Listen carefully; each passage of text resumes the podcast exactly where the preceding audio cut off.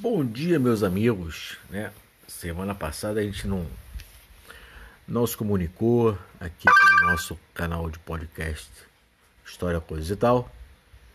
Né? Mas hoje, dando sequência, voltando aí a falar hoje sobre Brasil Império. É, mais precisamente, né, para começar, o primeiro reinado, que teve aí, né, no dia 3 de maio de 1823, Dom Pedro I convocou a Assembleia Nacional Constituinte, cuja presidência coube ao deputado Antônio Carlos de Andrade ou de Andrada e Silva. Em setembro daquele ano, Antônio Carlos apresentou um esboço constitucional a Dom Pedro, esboço este que ficou conhecido como a Constituição da Mandioca. Como vetava o direito de voto aos portugueses e subordinava o imperador ao Congresso, Dom Pedro I reagiu àquele anteprojeto, decretando no dia 12 de novembro de 1823 a dissolução da Assembleia Nacional Constituinte, chamada de Noite da Agonia. No lugar da Assembleia foi formado um Conselho de Estado que, representando os interesses de Dom Pedro, criou um novo anteprojeto constitucional que foi aprovado pelo imperador no dia 25 de março de 1824. Nesse mesmo ano, teve a Constituição, chamada Constituição de 1824, inspirada na Constituição Francesa de 1814, Luís XVIII, né? Foi otorgada, ou seja, imposta por Dom Pedro I. Previa a tetrapartição dos poderes, onde o poder moderador garantiria ao imperador uma hipertrofia de poderes, o absolutismo. Confederação do Equador. Inspirada na Revolução Pernambucana de 1817, a Confederação do Equador foi uma revolta liderada por Cipriano Barata e Fricaneca.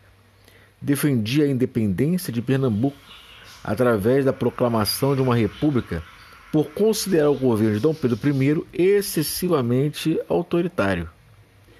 Crise do primeiro reinado. A crise do primeiro reinado está associada a um conjunto de fatores, dentre os quais podemos destacar excessivo autoritarismo de Dom Pedro I, como ficou explícito na dissolução da Assembleia Nacional Constituinte e na outorga da Constituição de 1824, aumento da dívida externa para derrotar a Confederação do Equador e para que Portugal reconhecesse a independência do nosso país, em 1825, Dom Pedro I teve que contrair empréstimos junto a bancos internacionais, notadamente ingleses, o que fez com que o imperador decretasse o aumento de impostos para tentar quitar a dívida. Política externa desastrosa. Em 1828, mesmo contraindo 2 milhões de libras em forma de empréstimo para contratar mercenários e, consequentemente, aumentando a dívida externa do Brasil, Dom Pedro I acabou reconhecendo a independência da Cisplatina, que se tornou República do Uruguai. Além disso, em 1828, logo após reconhecer a independência do Uruguai, Dom Pedro I voltou toda a sua atenção para a Guerra Civil Portuguesa que foi travada entre os partidários de Dom Miguel e de Dona Maria da Glória, filha do nosso imperador. Disposto a ajudar sua filha a derrotar Dom Miguel, Dom Pedro I confiscou o dinheiro do Banco do Brasil para contratar soldados, o que acabou provocando uma profunda insatisfação por parte dos brasileiros. E diante da intensa oposição que passou a sofrer, no dia 7 de abril, Dom Pedro I abdicou do trono brasileiro em favor de seu filho Dom Pedro de Alcântara, de apenas 5 anos de idade. Fato este que nós vamos conversar é, mais para frente. Meus queridos, continuem se cuidando. Ficamos por aqui. Um forte abraço em todos e até a próxima.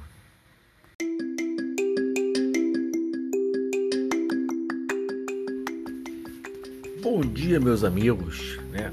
Semana passada a gente não não se comunicou aqui no nosso canal de podcast História, Coisa e Tal, né? Mas hoje dando sequência, voltando aí a falar hoje sobre Brasil Império, é, mais precisamente, né, para começar o primeiro reinado, que teve aí, né, no dia 3 de maio de 1823, Dom Pedro I convocou a Assembleia Nacional Constituinte, cuja presidência coube ao deputado Antônio Carlos de Andrade ou de Andrada e Silva. Em setembro daquele ano, Antônio Carlos apresentou um esboço constitucional a Dom Pedro, e esboço este que ficou conhecido como a Constituição da Mandioca. Como vetava o direito de voto aos portugueses e subordinava o imperador ao Congresso, Dom Pedro I reagiu àquele anteprojeto, decretando no dia 12 de novembro de 1823 a dissolução da Assembleia Nacional Constituinte, chamada de Noite da Agonia. No lugar da Assembleia foi formado um Conselho de Estado que, representando os interesses de Dom Pedro, criou um novo anteprojeto constitucional que foi aprovado pelo imperador no dia 25 de março de 1824. Nesse mesmo ano, teve a Constituição, chamada Constituição de 1824, inspirada na Constituição Francesa de 1814, Luís XVIII, né? Foi otorgada, ou seja, imposta por Dom Pedro I. Previa a tetrapartição dos poderes, onde o poder moderador garantiria ao imperador uma hipertrofia de poderes, o absolutismo.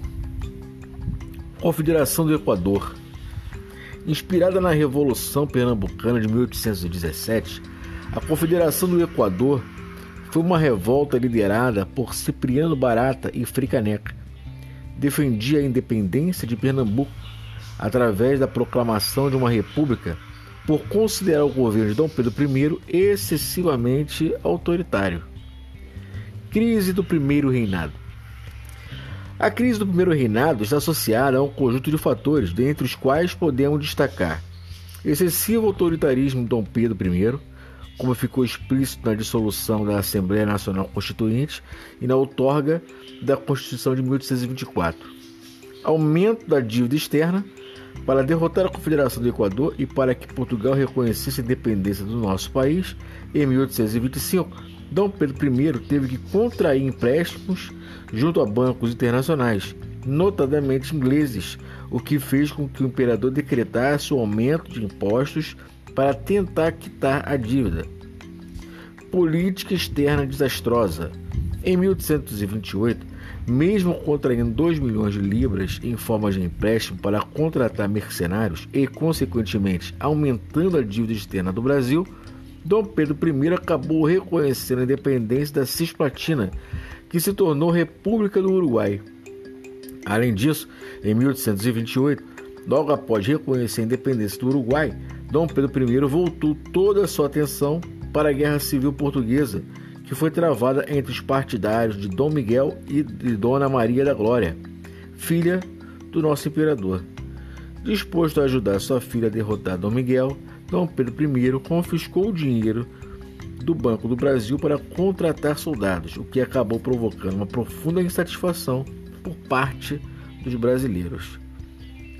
E diante da intensa oposição que passou a sofrer, no dia 7 de abril, Dom Pedro I abdicou do trono brasileiro em favor de seu filho Dom Pedro de Alcântara, de apenas 5 anos de idade. Fato este que nós vamos conversar é, mais para frente. Meus queridos, continue se cuidando. Ficamos por aqui. Um forte abraço em todos e até a próxima.